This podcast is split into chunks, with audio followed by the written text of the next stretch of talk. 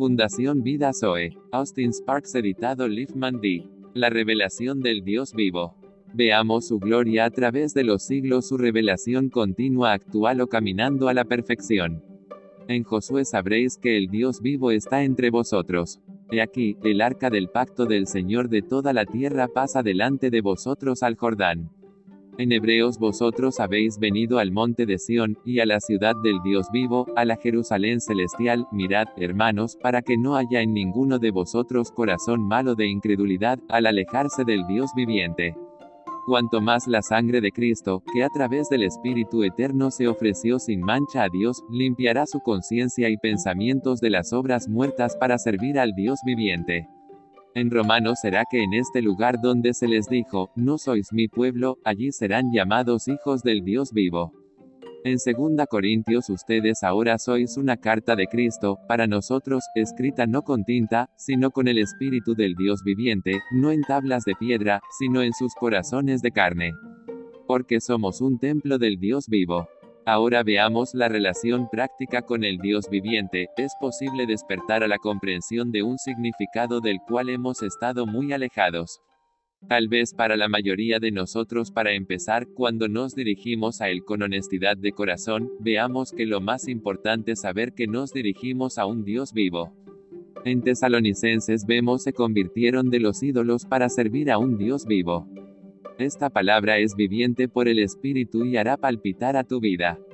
Hay todas las marcas de una experiencia de vida y gozo, una experiencia desbordante, tanto que se habla de la fe en todas las iglesias significaba algo para ellos descubrir que no era a otra religión, ni a otro sistema de enseñanza, ni a otra asociación de personas, sino a un Dios vivo a quien recurrían, no a las cosas, sino a una persona viviente.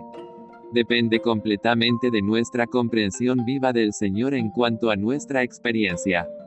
Si nos dirigimos a la enseñanza, a la tradición, a las interpretaciones, vamos a perder algo, pero si nos dirigimos al Dios viviente, en la comprensión de que Él es el Dios vivo, vamos a venir a la vida, todo va a estar viviendo en nuestra experiencia de el principio a fin. Algunos estábamos dormidos, aunque no sabíamos que estábamos dormidos, excepto que había una inquietud, una sensación de insatisfacción, un día nos dimos cuenta de que este Dios era un Dios vivo. Tal vez te asocies con cosas relacionadas con el Señor, pero ¿qué pasa con esta pregunta de tu propio disfrute personal, interno, de que realmente es para ti una persona viva? Debemos comenzar de nuevo allí, y todo esto no es nada para ti a menos que el Espíritu Santo lo haya hecho real, o lo haga real, en tu experiencia continua día a día. Sé que es verdad en la vida de muchos que llega el día en que, aunque han estado asociados con las cosas del Señor durante mucho tiempo, de repente se dan cuenta del hecho de que es una persona viva. Significa todo para nosotros desde todos los puntos de vista. Somos del Señor ahora, conocemos al Señor, pero, o pasamos a experiencias, y a tiempos tan difíciles, tan misteriosos, tan llenos de sombras y nubes. Pasamos por periodos de pruebas profundas, cuando todo parece estar en eclipse, y todo es muy largo, la demanda de paciencia es tan grande, se toma tanto tiempo, que muy a menudo nos acercamos al punto en que casi sentimos que, en lo que a nosotros respecta, el Señor no es el Dios vivo.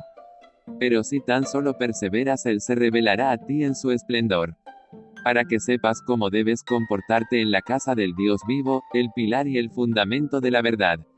Para este fin trabajamos y nos esforzamos porque tenemos nuestra esperanza puesta en el Dios vivo, que es el Salvador de todos los hombres, especialmente de aquellos que creen. Y diremos a Jesús, tú eres el Cristo, el Hijo del Dios viviente.